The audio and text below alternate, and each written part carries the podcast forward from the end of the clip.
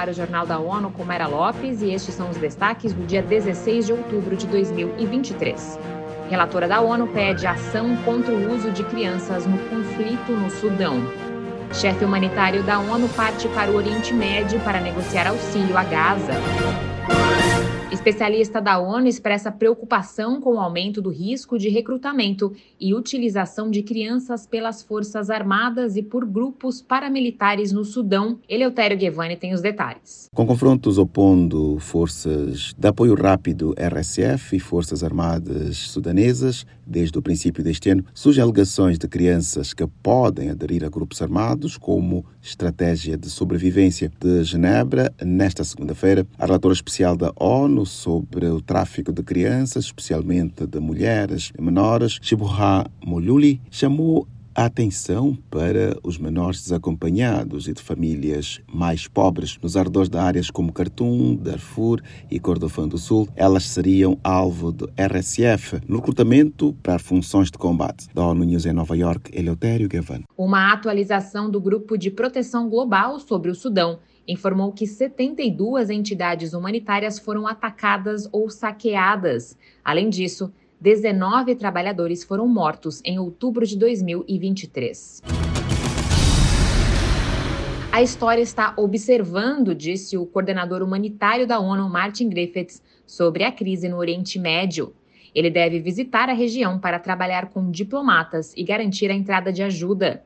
As Nações Unidas alertam para a situação enfrentada por cerca de um milhão de pessoas em Gaza, deslocados na última semana.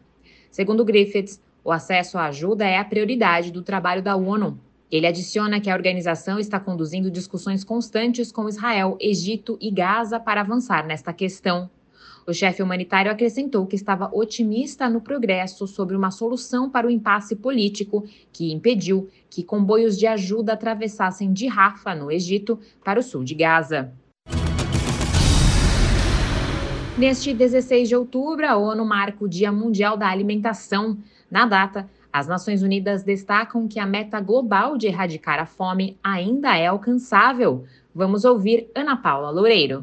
O secretário-geral faz um apelo aos governos, ao setor privado, à sociedade civil e ao mundo acadêmico para que atuem em conjunto, priorizando a alimentação dos que mais sofrem com a falta de comida. Em mensagem sobre a data, Antônio Guterres faz um apelo para que a superação da crise alimentar seja prioridade máxima na agenda global. Ele também pede investimentos em soluções de longo prazo para garantir que todos tenham acesso à alimentação com a falta de recursos, cerca de 50 milhões de crianças correm o risco de morrer devido ao nanismo grave.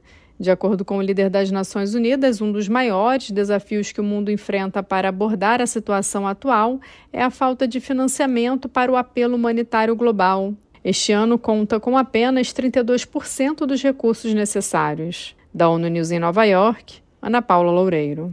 Atualmente, a ONU estima que cerca de 780 milhões de pessoas passam fome em todo o mundo.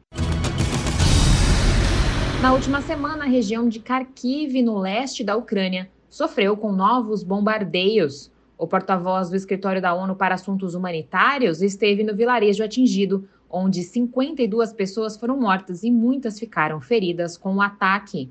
Saviano Abreu relata que a aldeia, que abriga cerca de 300 pessoas, foi dominada pela tristeza e dor.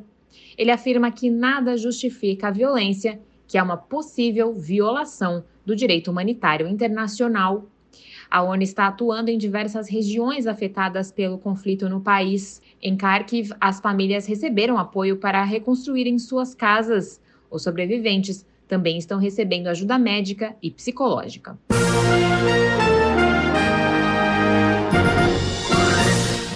Confira mais detalhes sobre essas e outras notícias no site da ONU News Português e nas nossas redes sociais. Para nos seguir no Twitter, acesse arroba ONU News.